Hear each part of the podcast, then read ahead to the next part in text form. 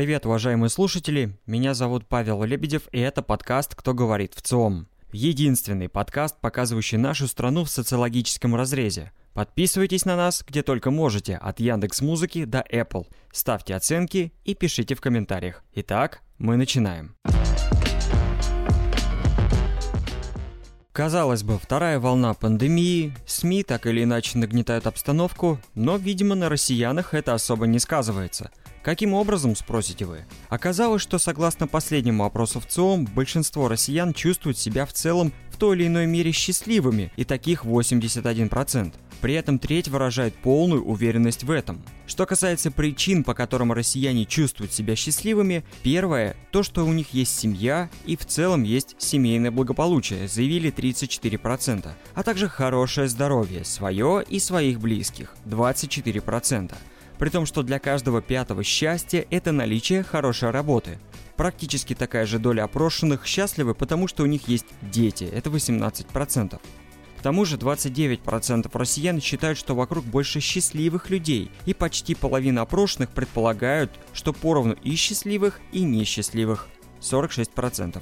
А 17 говорят, что в их окружении скорее больше несчастливых людей – те, у кого есть поводы для несчастья, выразили их в следующем. Во-первых, это материальные трудности, заявили 7%, также плохое состояние здоровья, а еще безработица, по 6 и 5% соответственно.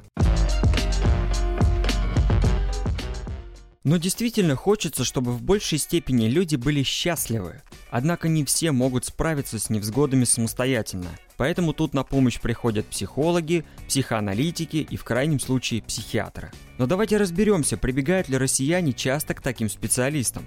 А вот и нет.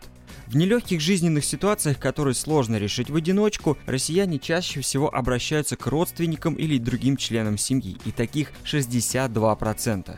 Далее наши соотечественники обращаются к друзьям, заявили 24%. Причем к родственникам или членам семьи чаще обращаются женщины, их 69%, а мужчин 52% а также молодые люди в возрасте от 18 до 24 лет, их 70%. Но при возникновении неприятностей в семье или с близкими, подавляющее большинство россиян пытаются справиться сами, таких 72%. Каждый пятый опрошенный делится переживаниями с друзьями, и лишь 3% обращаются к специалисту, то есть к психологу, или иные соцслужбы. Другой вопрос, каково влияние COVID-19 на желание россиян получить психологическую поддержку?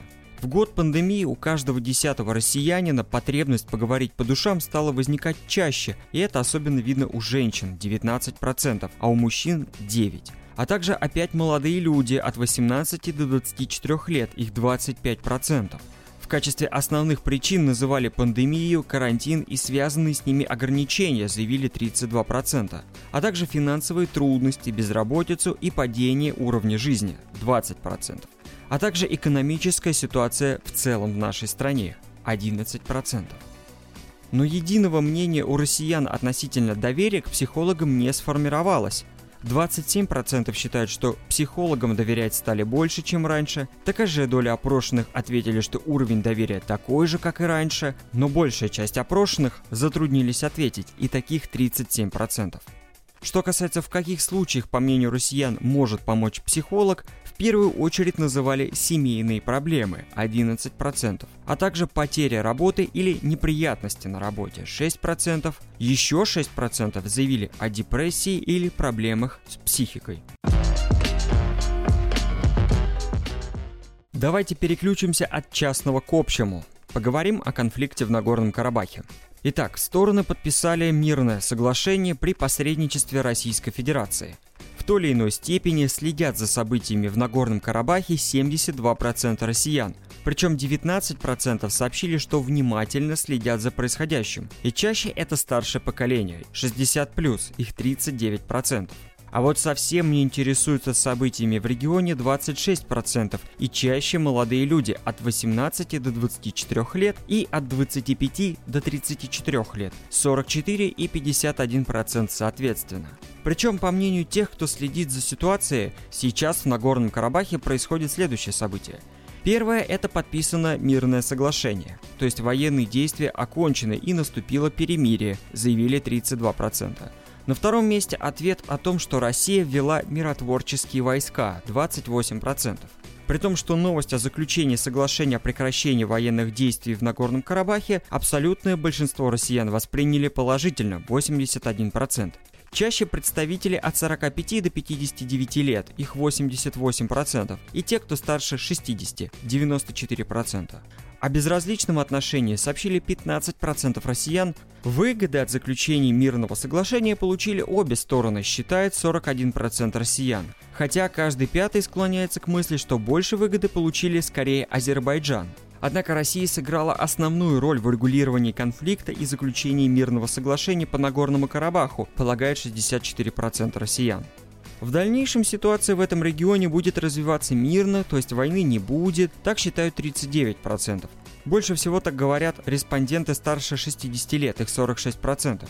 Треть опрошенных предполагает, что война возобновится, но не скоро, заявили 31%.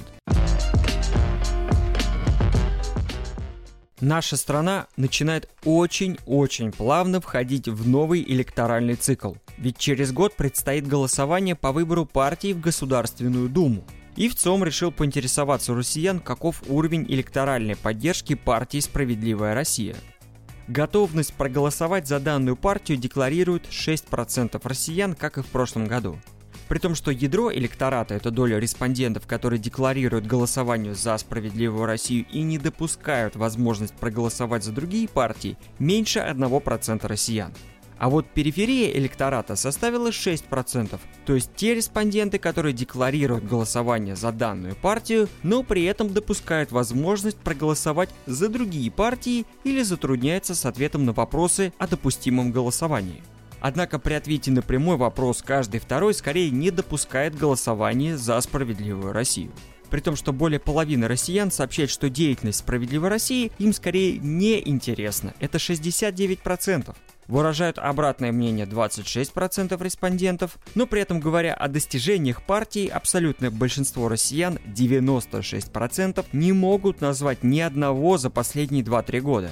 Однако, перечисляя промахи партии, 90% также не смогли дать ответ. Россияне считают, что партия скорее выступает за усиление социальной справедливости, заявили 44%, а за развитие рыночной экономики только 18%. Восприятие же россиян «Справедливая Россия» скорее консервативная партия, ориентированная на стабильность. А реформаторской, то есть ориентированной на перемены, ее считают только 19% россиян. Однако некоторые считают, что партия не сможет обеспечить развитие страны, и таких 47%, хотя не согласны с этим мнением 23% опрошенных. Благодарю за прослушивание. Напоминаю, что все выпуски подкаста можете послушать на Яндекс Музыке, Apple и Google, а данные исследований доступны на сайте вцом.ру. Ну и подписывайтесь на наши соцсети. С вами был подкаст «Кто говорит в ЦИОМ» и его ведущий Павел Лебедев. Услышимся через неделю. Пока.